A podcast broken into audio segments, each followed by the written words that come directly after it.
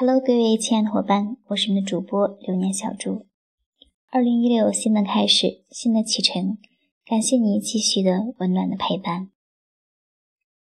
本频道第二百五十二期，小猪要和大家分享的是，作为一个好文案、好写手，最基本的职业操守。在我们由作家团筛选出来的部分伙伴组成了幺零二微文案神笔魔鬼密训营之后，第八天的时候，我和大家分享了这样的一段心得，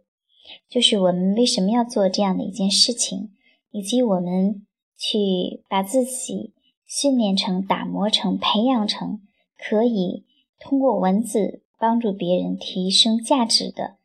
这样的一个写手文案的身份，我们最基本的要遵守三守：守心、守时、守本。那其中的守本，也就是强调的一种专业的职业态度、职业精神。这种职业态度、职业精神，不会说因为我们面对的是谁。啊，是什么层次的人，是什么水平的人而有所区别，而是说，不管是什么样的人，当我们去啊面对去为他服务的时候，都要守住我们的初心。以这次的四幺幺会刊的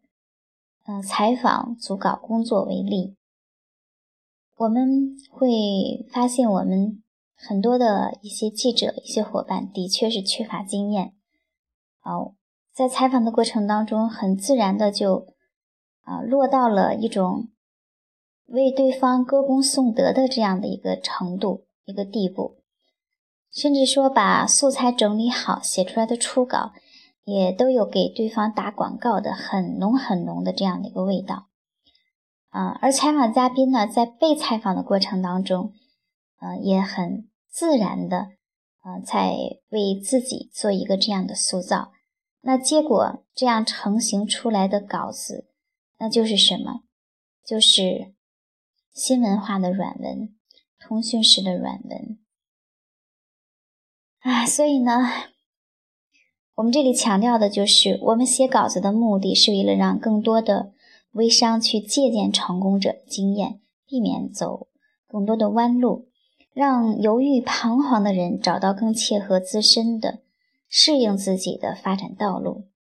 所以呢，我们的服务对象是读者，而不是被采访者，并且文章的标题也是要根据我们的核心观点去进行升华，而核心观点一定是从我们采访的素材当中去抓取一点自己可以理解并能够总结出来的东西。所有的采访素材、采访记录，全部都是为我们的最后成型的文章而服务的。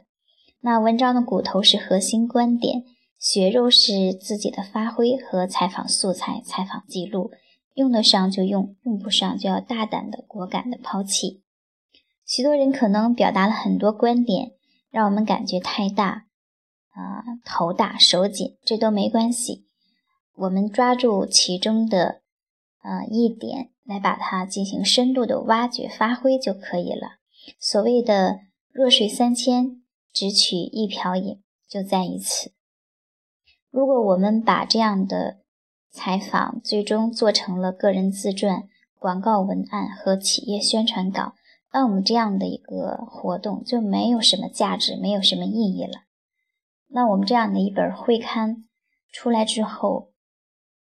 又会有。怎样的一个接受度呢？所以记住我们自己的一个身份、一个位置，自己的本到底应该是在哪里？